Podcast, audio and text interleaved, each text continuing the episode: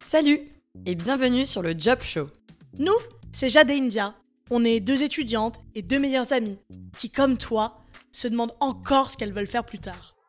C'est en allant en soirée, au café, à la rencontre des jeunes et en discutant de notre avenir que notre déclic est survenu. Nous ne connaissons pas la moitié des métiers qui nous entourent. On part donc en mission t'aider à réaliser la carrière de tes rêves à travers une palette infinie de possibilités. Alors cap sur l'avenir où l'orientation devient un plaisir, à chaque épisode du Job Show, tu découvriras un nouveau métier à travers le parcours d'un jeune professionnel.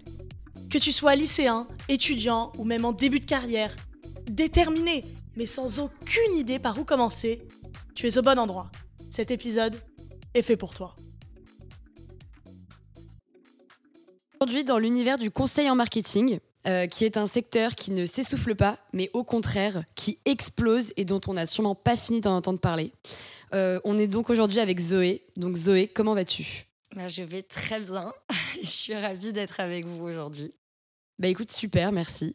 Est-ce que tu pourrais, pour commencer, te présenter un petit peu? Euh, Voilà, donc ton, ton, prénom, ton âge et, et l'intitulé de ton métier.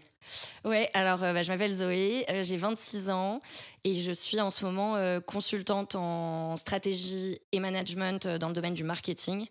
donc je suis dans un cabinet de conseil en strat qui s'adresse principalement aux directions marketing de ses clients. Et pour en arriver là, est-ce que tu peux nous parler un petit peu de ton parcours, donc tes études, tes stages précédents? Euh, bah, c'est pas du tout rectiligne et c'est pas évident que je finisse en conseil en marketing. Euh, après mon bac, je suis partie à Londres trois ans faire un bachelor à UCL, euh, un bachelor d'histoire de l'art. J'avais choisi ça parce que la matière me plaisait énormément et c'était l'opportunité de partir à l'étranger. Et à la fin de ces trois ans, euh, même si j'avais adoré mes cours, mes professeurs étaient passionnants et, euh, c'était ultra enrichissant, je me suis rendu compte au cours des stages que j'ai fait pendant ma licence que le, marché de l'art, euh, à travers les galeries, maisons de vente aux enchères, c'était pas forcément quelque chose où je me projetais à mon âge parce que voilà, je trouvais qu'il y avait des, des, barrières un peu compliquées sur ces parcours professionnels-là et que je voulais pas non plus être du côté académique de l'histoire de l'art, donc faire un, doctorat ou euh, voilà devenir professeur et euh, j'ai donc voulu retourner vers quelque chose de plus généraliste. Je suis rentrée à Paris et j'ai intégré le SCP, euh, voilà master grande école, grâce à la passerelle AST, les admissions sur titre à l'étranger. Donc un envoi de, de, CV, de bulletin de notes et un oral devant un jury. Euh, et, donc, pour revenir sur ta, licence de l'histoire de l'art, qu'est-ce qu'on apprend en fait dans une licence euh, d'histoire de l'art et ça prépare exactement à quel métier? Même si ça t'a pas forcément plu, euh, qu'est-ce qu'on t'a inculqué justement pendant cette, cette licence? Ouais. non, en l'occurrence, j'ai adoré la licence d'histoire de l'art. Alors, je parle en Angleterre parce que je sais que c'est très différent en France, parce que j'ai des amis qui ont fait licence d'histoire de l'art en France, où je sais que c'est beaucoup dans de l'apprentissage et du bachotage, de, de comprendre vraiment qui faisait quel art à quelle période et pourquoi, et être vraiment très axé sur des dates, des faits, etc. En Angleterre, euh, en fait, ils ont une ouverture qui permet à, tout le monde d'aller faire des études euh, très variées en licence, sans que ça prédétermine les secteurs dans lesquels ils iront plus tard. Donc, on retrouve des gens qui vont faire histoire de l'art et finir chez Goldman Sachs en M&A, et c'est pas un problème, et c'est très classique pour eux. Et donc, en fait, en histoire de l'art en Angleterre, on apprend principalement à structurer sa pensée, à rédiger, à construire un argument et à, et à juste s'ouvrir l'esprit, à lire, beaucoup lire. Donc, euh, j'ai fait des études d'histoire de l'art, mais en fait, c'était ultra proche euh, d'une licence euh, d'économie ou de philosophie, parce que finalement, tout se recoupe et c'était même peut-être plus une licence d'histoire que d'histoire de l'art uniquement. Donc un bachelor très large à UCL et le SCP un master du coup en master in management. Et qu'est-ce que ça t'a apporté ce master? Et bah, ce master m'a fait découvrir tout un monde que je ne connaissais pas du tout, qui est le monde de l'entreprise, euh, des matières comme la finance, la comptabilité. Enfin, c'est un peu euh, phobique pour moi. J'ai pas été ravie d'apprendre ça, mais euh, en fait, c'était ultra important de, comprendre ça, de comprendre euh, comment fonctionnent les différents secteurs, les différentes entreprises. Qu'est-ce qu'une start-up? Qu'est-ce qu'une, tu vois, qu'est-ce que le CAC 40 Enfin, des choses où vraiment j'avais aucune notion, mais qui m'ont permis un peu de moi m'orienter, choisir quel stage je voulais faire, et là vraiment choisir une voie professionnelle, parce qu'en sortant de l'histoire de l'art, c'était pas évident non plus. Pour le coup, j'ai pas du tout appris ces choses-là. Ok. Et donc, est-ce que dans ton master, tu avais des stages à faire? Oui, j'avais euh, l'opportunité de faire une année de césure pendant laquelle je pouvais faire deux stages de six mois. Le premier chez Publicis, conseil. Et après ce stage, je me suis rendu compte que euh, bah, en fait, euh, les clients, euh, accords, etc. Moi, j'aurais bien aimé être dans leurs équipes à eux, qui eux envoyaient le, le, brief en disant, bah voilà, nous on a tel projet qui arrive, il y a besoin d'avoir une communication, c'est trop sympa. Donc quitter l'agence. Comment Quitter l'agence. Voilà, exactement. Quitter l'agence. Et puis, dans mon équipe chez Publicis, j'avais une fille qui sortait de chez L'Oréal. Et j'en ai pas mal parlé avec elle. Et elle m'a dit Mais tu devrais postuler. C'est une super école. C'est la meilleure école du marketing. Euh, donc j'y suis allée et j'ai fait mon deuxième stage euh, d'année de césure chez L'Oréal euh, dans les équipes DMI. Donc c'est la division qui s'occupe du marketing international. Donc ils, lancent tous les concepts et puis ils les redescendent auprès des marchés ensuite. Donc français, espagnol, asiatique, un peu importe.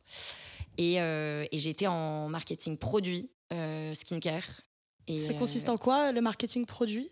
Bah, le marketing produit, c'est de se dire euh, on a un marché face à nous, euh, il y a peut-être des opportunités, j'en sais rien, une population vieillissante, c'est l'opportunité de lancer des crèmes euh, anti-âge et de se dire ok, donc maintenant qu'on a ce besoin, comment est-ce qu'on va le transformer?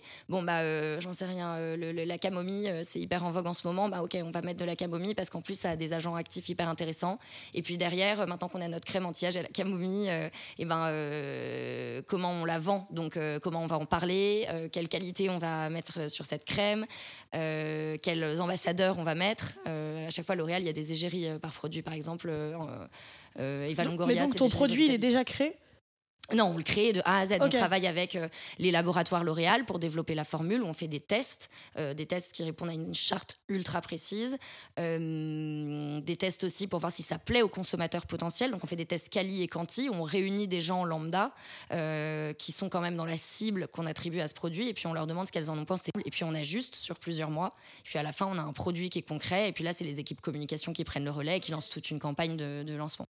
Tu penses que ça t'a apporté euh, quoi de faire un stage euh, chez L'Oréal?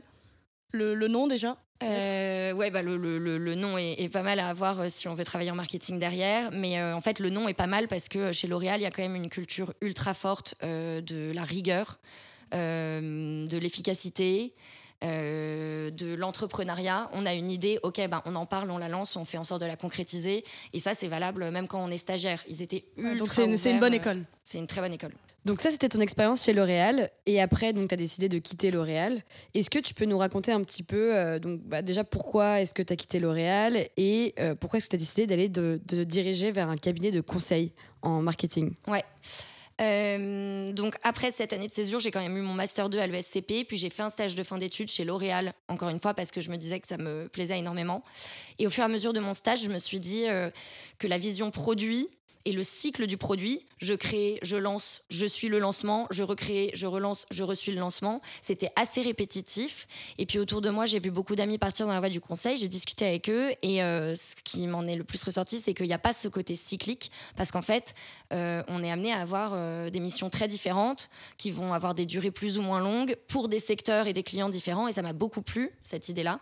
Donc j'ai postulé en conseil et puis j'ai trouvé Verton qui est mon cabinet actuel qui est un cabinet de conseil en strat euh, et management marketing. C'est pour avoir du coup effectivement euh, cette variété qu'amène euh, le conseil en stratégie, euh, la vision plus macro. On, va vraiment euh, prendre de la hauteur sur les sujets. Quand on travaille un produit, on est euh, vraiment le plus proche du, produit de commercialisation. Mais nous, en fait, quand on est en conseil, on va intervenir quatre étapes en amont, qui est comment est-ce qu'on va organiser tous les projets d'une entreprise, faire en sorte que si ça marche moins bien, comprendre pourquoi et puis activer des leviers pour que ça marche mieux. Et donc, c'était cette prise de hauteur que je, je trouvais intéressante aussi. Et comparé à L'Oréal, Verton, c'est plus petit. Ah, rien à voir, ouais. Euh, là, mon cabinet actuel, on est, euh, si je dis pas de bêtises, 170 ou 180 en comptant les fonctions support. Alors que L'Oréal, je crois qu'ils sont 80 000 ou je sais plus. Ouais, ouais, donc vraiment des milliers. Et donc, du coup, tu avais plus de responsabilités, j'imagine. Et ça devait être euh, presque plus intéressant pour toi, justement, d'avoir plus de, visibilité, de recul, comme ce que tu disais, sur les projets marketing et, et bah, encore une fois, de responsabilité dans, dans ton travail. Ouais, alors j'avais aussi plus de responsabilités en arrivant chez Verton parce que j'arrivais en CDI euh, versus stagiaire dans mes expériences précédentes. Mais effectivement, euh, on arrive en conseil, euh, on nous affecte un client, une mission. Et moi, mon cabinet actuel, alors je peux pas parler d'autres cabinets, je sais pas si c'est le cas, mais je pense que c'est quand même ce qu'ils essayent de faire, c'est d'autonomiser le plus possible un consultant pour qu'il monte en compétences. Et donc, très vite, ben, on est responsable de, ces livrables auprès du client. On, va pouvoir présenter notre travaux en réunion. Euh, s'il y a quelque chose qui va pas, bah, c'est aussi de notre faute. Et donc ça, ça permet tout de suite de, prendre le galon et de se dire, en fait, j'ai, pas... la marge d'erreur, elle est faible. Quand on fait une erreur, c'est pas grave, mais il faut comprendre pourquoi, faire en sorte de pas la reproduire parce que euh, bah, voilà, on est garant de la qualité d'un, service rendu auprès d'un client. Et ça, ça peut être intimidant aussi d'ailleurs, mais euh, c'est comme ça qu'on progresse, je trouve. Et bah donc, tu as déjà commencé un peu à répondre à cette question, mais du coup, être consultante, ça consiste en quoi exactement? Ouais. Alors, euh, être consultant, c'est être une personne qui va répondre à un problème donné, un client, euh, qui va accorder du temps que peut-être l'équipe du, client n'a pas le temps d'accorder. Si on reprend un exemple de chez L'Oréal, s'ils sont concentrés sur le développement de leurs produits, ils vont pas avoir le temps euh, de, prendre trois pas de recul, voir la situation globale, j'en sais rien, sur l'année, sur les chiffres qu'ils ont fait, et de se dire en fait ça on l'a bien fait, ça on l'a moins bien fait, et ça on pourrait mieux le faire. Et donc le rôle du consultant, c'est de lui qui a la bande passante pour le faire, prendre ces trois pas de recul avoir la vision euh, euh, euh, plus macro, plus globale, et aller analyser les petits détails qui font que on a une marge d'amélioration. Le consultant doit vraiment réussir à avoir la, confiance de ce, de ce client pour mettre en place les choses qui permettent l'amélioration et donc plus tard dire bah vous voyez on vous avait promis cette amélioration et bah maintenant elle est mise en place et donc voilà on finit le contrat on se serre la main et, et tout le monde est content quoi. Ok D'accord. Et, euh, est-ce que tu peux nous raconter un petit peu comment ça se passe, justement, une mission euh, du début de l'idée au développement, euh, au fait justement de rendre le client heureux et bah, ce qui se passe quand, dans le cas où il n'est pas, pas content, en fait? Mmh. bah, Un client va venir demander cette mission avec un problème précis en tête de temps en temps, mais de temps en temps, non. Euh, ça va être juste euh, euh, avoir un désir de lancer un projet, pas savoir par quoi commencer. Donc on va avoir toute une première phase vraiment d'analyse et de compréhension, une phase de recommandation. On a remarqué tel défaut, moi on recommande de, nous on recommande de, prendre cette voie-là pour pallier à ce problème. Et enfin il y a une phase de restitution. Tout ce qu'on a analysé, toutes nos recommandations et les scénarios possibles, si vous prenez nos quatre recommandations, que deux des recommandations. Euh, voilà. Ensuite, on fait des hypothèses euh, sur euh, l'état des lieux qu'on a fait. Et quand ils ont pris, par exemple, une de vos recommandations, c'est là vous, que vous actionnez. Est-ce que vous actionnez une action?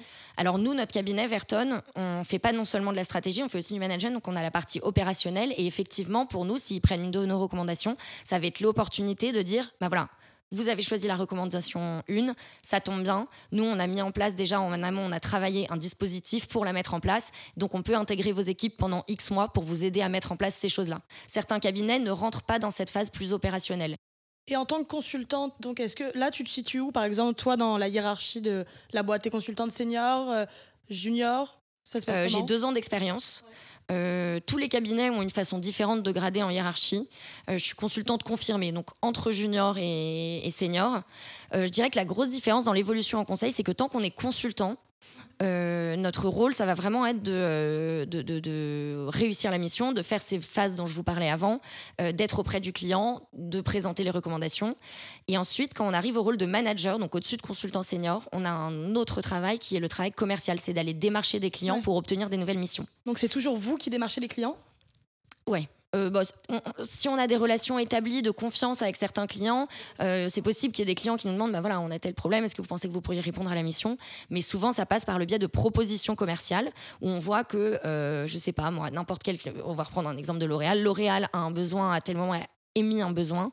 Nous, on va rédiger toute une présentation en disant bah, on a compris votre besoin, voilà ce qu'on propose pour y répondre, voilà quel consultant on mettrait dessus et euh, voilà combien ça vous coûterait. Et on leur envoie cette présentation. On est mis en concurrence souvent avec d'autres cabinets et puis voilà, c'est un appel d'offres. Ok, c'est un appel d'offres. Et euh, est-ce que tu peux nous raconter une expérience que tu as, vraiment, euh, que as vraiment kiffé avec un de tes clients? Euh. D'abord, est-ce que tu as plusieurs clients? Sur par exemple, toi, tu es consultante, est-ce que tu as plusieurs clients en même temps ou tu as un client affilié pendant. euh, tu peux jongler entre plusieurs dossiers ou pas? Oui, mais c'est ce qui est, c'est ça qui est, qui est génial dans ce métier, c'est que sur mes deux ans, j'ai eu des missions qui ont duré un mois, des missions qui ont duré quatre mois, et là je suis sur une mission qui dure un an. Ça c'est un peu long. Euh, mais donc c'est tellement divers parce que les missions de un mois, tu sais que ça va être quelque chose qui va être ultra demandeur où tu vas beaucoup travailler et ça va être très exigeant parce qu'il y a peu de temps sur cette mission et qu'il faut juste arriver au résultat au jour J parce que sinon ben, euh, le client il va pas être satisfait. Et des missions plus long terme où on prend plus le temps de comprendre le problème la phase d'analyse elle dure plus longtemps on prend vraiment le temps de, s'imprégner de, euh, de l'équipe du client avec laquelle on, va travailler. Euh, et donc la phase de restitution elle est plus longue aussi et, et- c'est- très intéressant également. Donc ça c'est très équilibré je trouve de jongler entre des phases de un mois et des phases de six mois euh, sur des missions Et du coup, une expérience que tu aurais vraiment kiffé avec un client, long terme ou court terme? Et du coup, une expé- euh, bah, il y a une mission de un mois et demi que j'avais vraiment aimé. Euh, C'était un client euh, assureur qui est en France celui qui a le meilleur taux de satisfaction client. C'est-à-dire que personne n'est plus haut que lui en termes de satisfaction client. L'indicateur qu'on prend, c'est le NPS, Net Promoter Score. C'est, il est calculé en disant, OK, combien de personnes recommandent cette boîte-là Combien disent qu'il faut surtout pas y aller Et combien sont neutres, c'est-à-dire euh, ni l'un ni l'autre, quoi. Et eux, ils ont le NPS le plus haut en France. Euh, et ce client-là, il est venu nous voir. C'est là où c'est marrant, c'est que là, on a un client où tout va bien, mais il vient nous voir quand même et il nous dit bah, Nous, on a l'indicateur euh, de satisfaction le plus haut en France. En fait, le problème, c'est qu'on a l'impression qu'on est presque passif vis-à-vis de ça, que ça marche tout seul, que ça roule, sans qu'on sache pourquoi. Mais le problème, c'est que quand on est passif face à une situation, on peut pas garantir que ça va se reproduire l'année prochaine. Donc, nous, on veut comprendre pourquoi on est les meilleurs et comment on peut être proactif pour rester les meilleurs. Et euh, donc, on s'est dit Super, c'est ultra intéressant comme question. Et en fait. euh, Donc il n'y a pas vraiment de problème en fait. Là. donc il n'y a pas de problème. Là, c'est juste comment est-ce qu'on peut se dire qu'on va pérenniser cette situation et tout mettre en place et qu'on saura pourquoi on est les meilleurs parce qu'on sait qu'on a mis en place aient vraiment chose. une vraie stratégie. Quoi. Exactement. Et euh, en fait, pour répondre à ce problème, ce qu'on s'est dit, c'est bon, bah, euh, là, on se parle du meilleur en France, mais il y a des meilleurs dans le monde. Et donc, pendant un mois, ce qui s'est passé, c'est qu'on a fait une étude ultra poussée sur un acteur qui s'appelle USAA, qui est une banque assurance américaine, euh, qui a le plus haut NPS mondial dans ce secteur-là. Et qui a une spécificité qui est qu'en fait, c'est une banque assurance pour les euh, militaires et vétérans américains.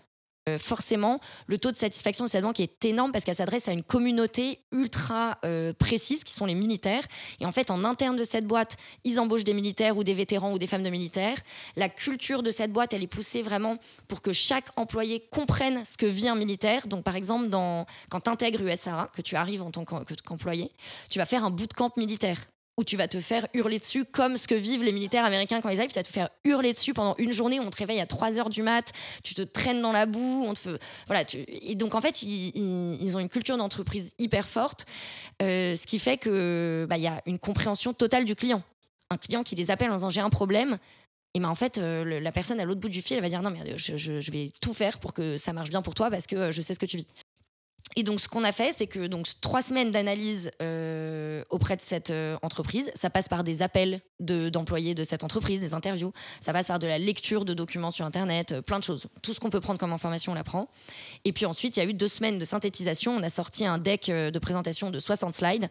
Voilà ce que eux ils font. Voilà ce qu'ils font bien. Et voilà ce que vous, vous pourriez reproduire. Puisqu'on connaît votre entreprise, on sait ce qui est faisable ou non et ce qui serait intéressant pour vous. Ouais, c'est hyper intéressant et surtout ça, ça change vachement de l'idée qu'on a euh, du marketing euh, un peu cliché, euh, juste par exemple de posts sur les réseaux ou enfin vraiment le, le cliché qu'on a et on se rend pas compte qu'en fait ça peut être plein d'autres choses différentes et, et c'est vraiment c'était c'est hyper intéressant. Ouais. Mais parce qu'en fait, pour rebondir sur ce que tu dis du, cliché du marketing, le marketing, euh, euh, le, sujet du marketing, c'est comment est-ce que je vais vendre tel produit, à qui je vais le vendre, qui ça va intéresser, comment je vais faire pour que ça intéresse des gens. La finalité, la base du marketing, c'est nous, quoi. C'est- des consommateurs potentiels ou euh, voilà, ou des, des non cons- ouais, enfin, c'est ça, c'est des consommateurs potentiels ou des consommateurs déjà consommateurs qu'on veut fidéliser. Et, et c'est ça en fait, c'est que le, conseil en marketing, c'est pas comment je vais rendre votre produit plus attrayant. C'est euh, je vais comprendre qui est ton client, qui n'est pas ton client, comment je fais en sorte que celui qui n'est pas le devienne, et comment je fais en sorte que celui qui l'est le reste. Du coup, qu'est-ce qui te plaît vraiment, toi, euh, dans ce métier ou ce qui te plaît moins, justement? Ce qui me plaît, ce qui me plaît, c'est de J'en ai pas parlé, mais en fait, sur toutes les missions différentes que j'ai faites, j'ai fait aussi plein de secteurs différents. Donc là, je vous ai parlé d'une mission en assurance, euh, mais là, en ce moment, je suis dans une mission euh, plus euh, fashion retail. J'ai aussi une mission dans le secteur de la santé. J'ai eu une mission dans le secteur de foncière immobilière. donc toute cette phase où on va dire à un client bonjour, je vais être là pour répondre à ton problème.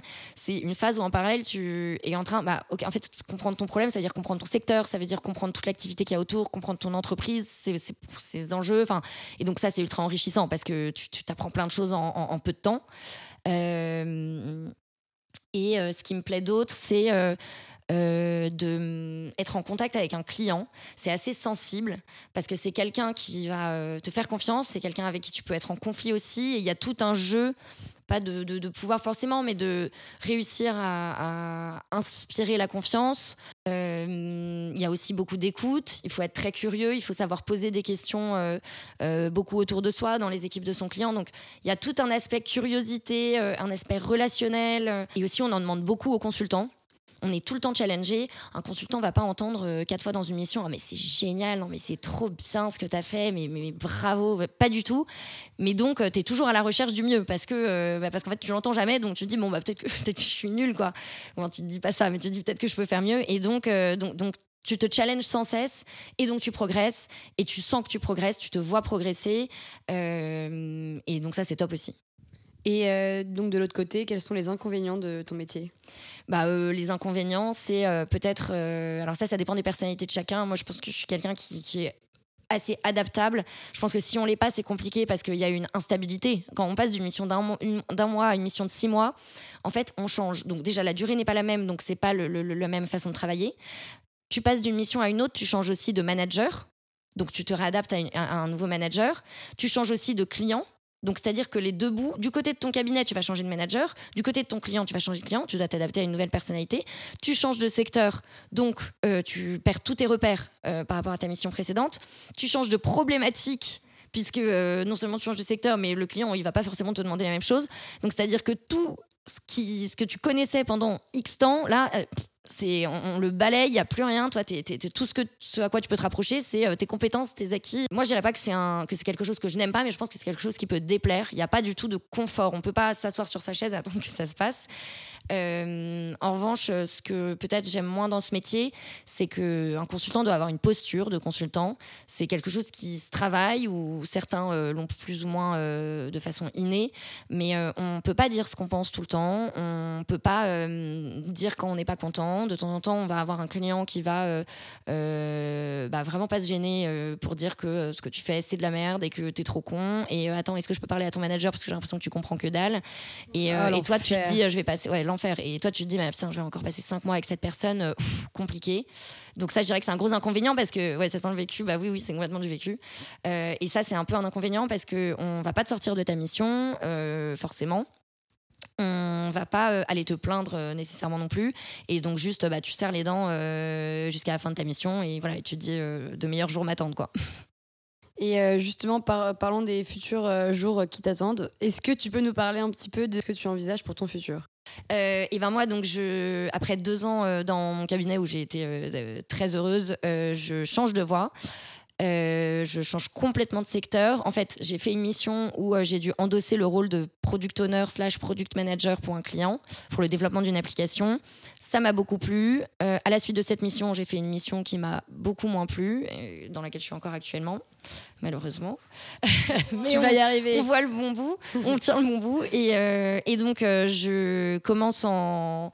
Euh, voilà, dans quelques mois, dans une entreprise qui s'appelle BAMTech, qui fait partie d'un écosystème de start-up qui s'appelle M33, dont l'entreprise Théodo est à l'origine. Là, ça fait beaucoup de mots, mais en gros, je, je, je, démarre dans une boîte tech où je vais être product manager.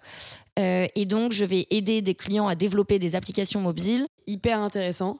Et surtout, nous, en tout cas, euh, ce qu'on aime bien justement dans, ton profil et ce que tu viens de nous dire là maintenant, c'est que nous, déjà au Job Show, on est complètement pour le fait de changer de voix. Euh, et il faut vraiment normaliser cette idée que dans la dans la vingtaine, euh, il faut tester plein de nouvelles expériences, il faut tester plein de métiers différents et qu'on est une, une, une, jeune génération qui a la chance justement d'avoir accès de plus en plus à, énormément, à une infinité de métiers, bah, d'où un petit peu la création de, ce podcast. Et, euh, et, que même si, tu vois, comme tu l'as dit, tu as, énormément aimé euh, tes deux années dans le conseil en marketing, bah, tu as envie de, toucher quelque chose de nouveau. Et, en tout cas, nous, on trouve ça, génial et on t'encourage à fond là-dedans. Peut-être que justement dans deux ans, on t'interviewera à nouveau pour, pour ce nouveau métier. Bah Pourquoi oui, pas peut-être. Et euh, donc, dernière question. Euh, Qu'est-ce que tu pourrais dire aux jeunes qui aimeraient justement commencer dans, euh, se lancer dans euh, le conseil en marketing euh, aujourd'hui?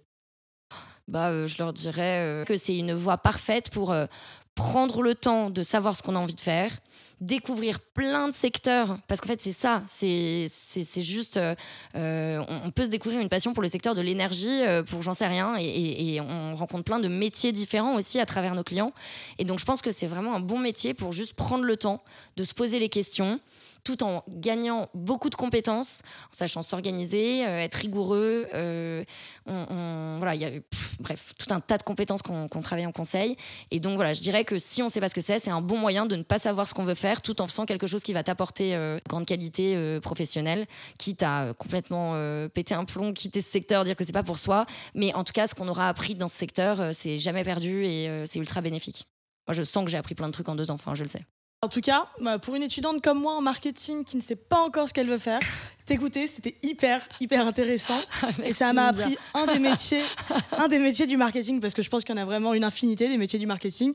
Et je pense que ça pourrait du coup aussi euh, bien aider nos auditeurs qui sont un peu perdus euh, dans, cette, euh, dans ce monde de la marketing, du communication. Et bon, pourquoi pas être consultant pour découvrir peut-être un nouveau métier et découvrir de nouvelles horizons. Donc vraiment, merci Zoé, merci, c'était hyper intéressant. Je vous en prie, j'étais super contente d'être là. J'espère que ça pourra aider euh, deux, trois jeunes en perdition. et on te souhaite bonne chance du coup pour, euh, pour la suite et pour euh, ton nouveau métier. Merci. Voilà, merci. Merci Zoé.